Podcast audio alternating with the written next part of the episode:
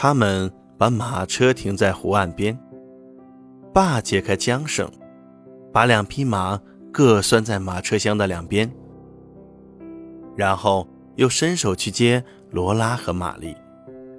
妈也抱着凯莉跟在后头下了车。他们一路深一脚浅一脚的走过沙地，来到商店门口。暖洋洋的沙子钻进了罗拉的鞋子里。商店的门前有一个宽阔的平台，从沙地里升起几步台阶，连在平台的一端。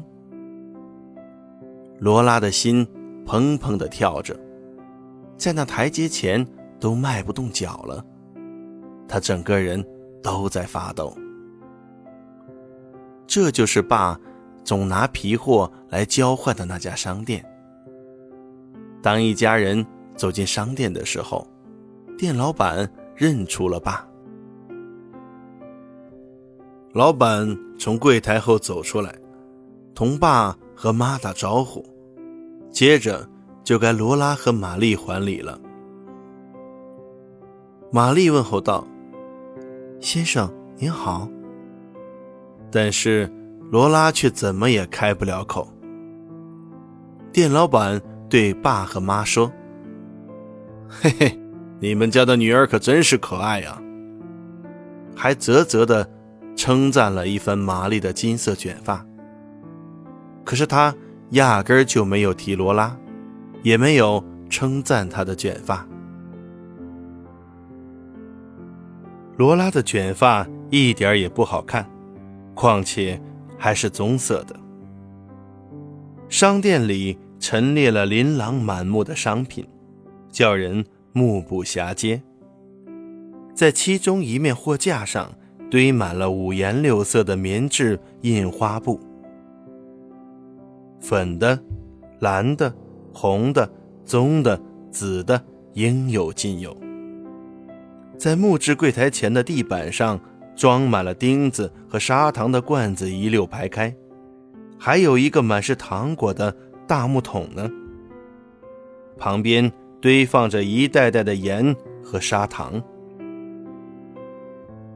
店铺的中间摆放着一个打磨的锃亮的木犁，犁头新的发光，旁边还放着铁制的斧头、锤子、锯子以及各式各样的刀具。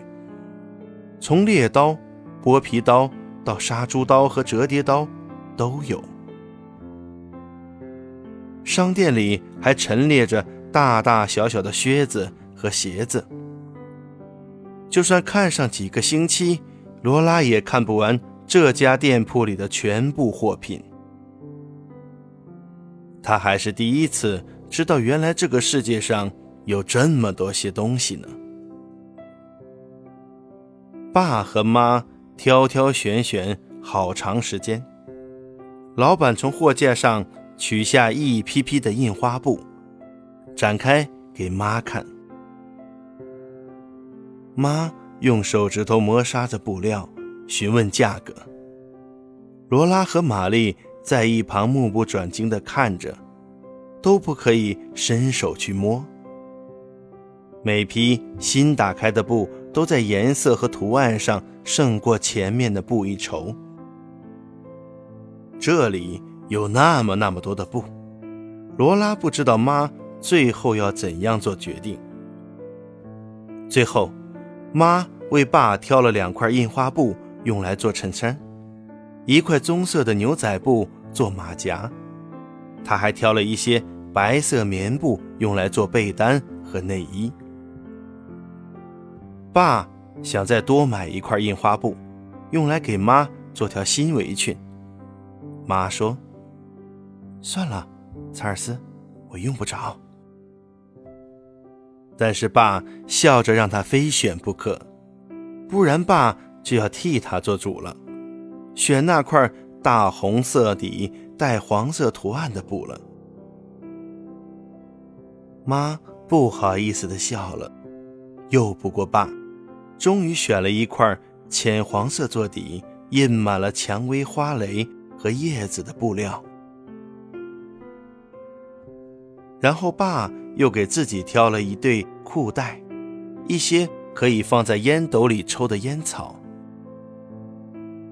妈选了一磅茶叶，一点放在家里待客的纸袋装砂糖。这种砂糖是浅棕色的，不像他们每天都吃的枫糖饼子颜色那么深。等爸妈把东西都买齐之后，店老板给了玛丽和罗拉每人一颗糖果，他们又惊又喜地站在原地，直愣愣地盯着手里的糖果。很快，玛丽回过神来，说了声。谢谢。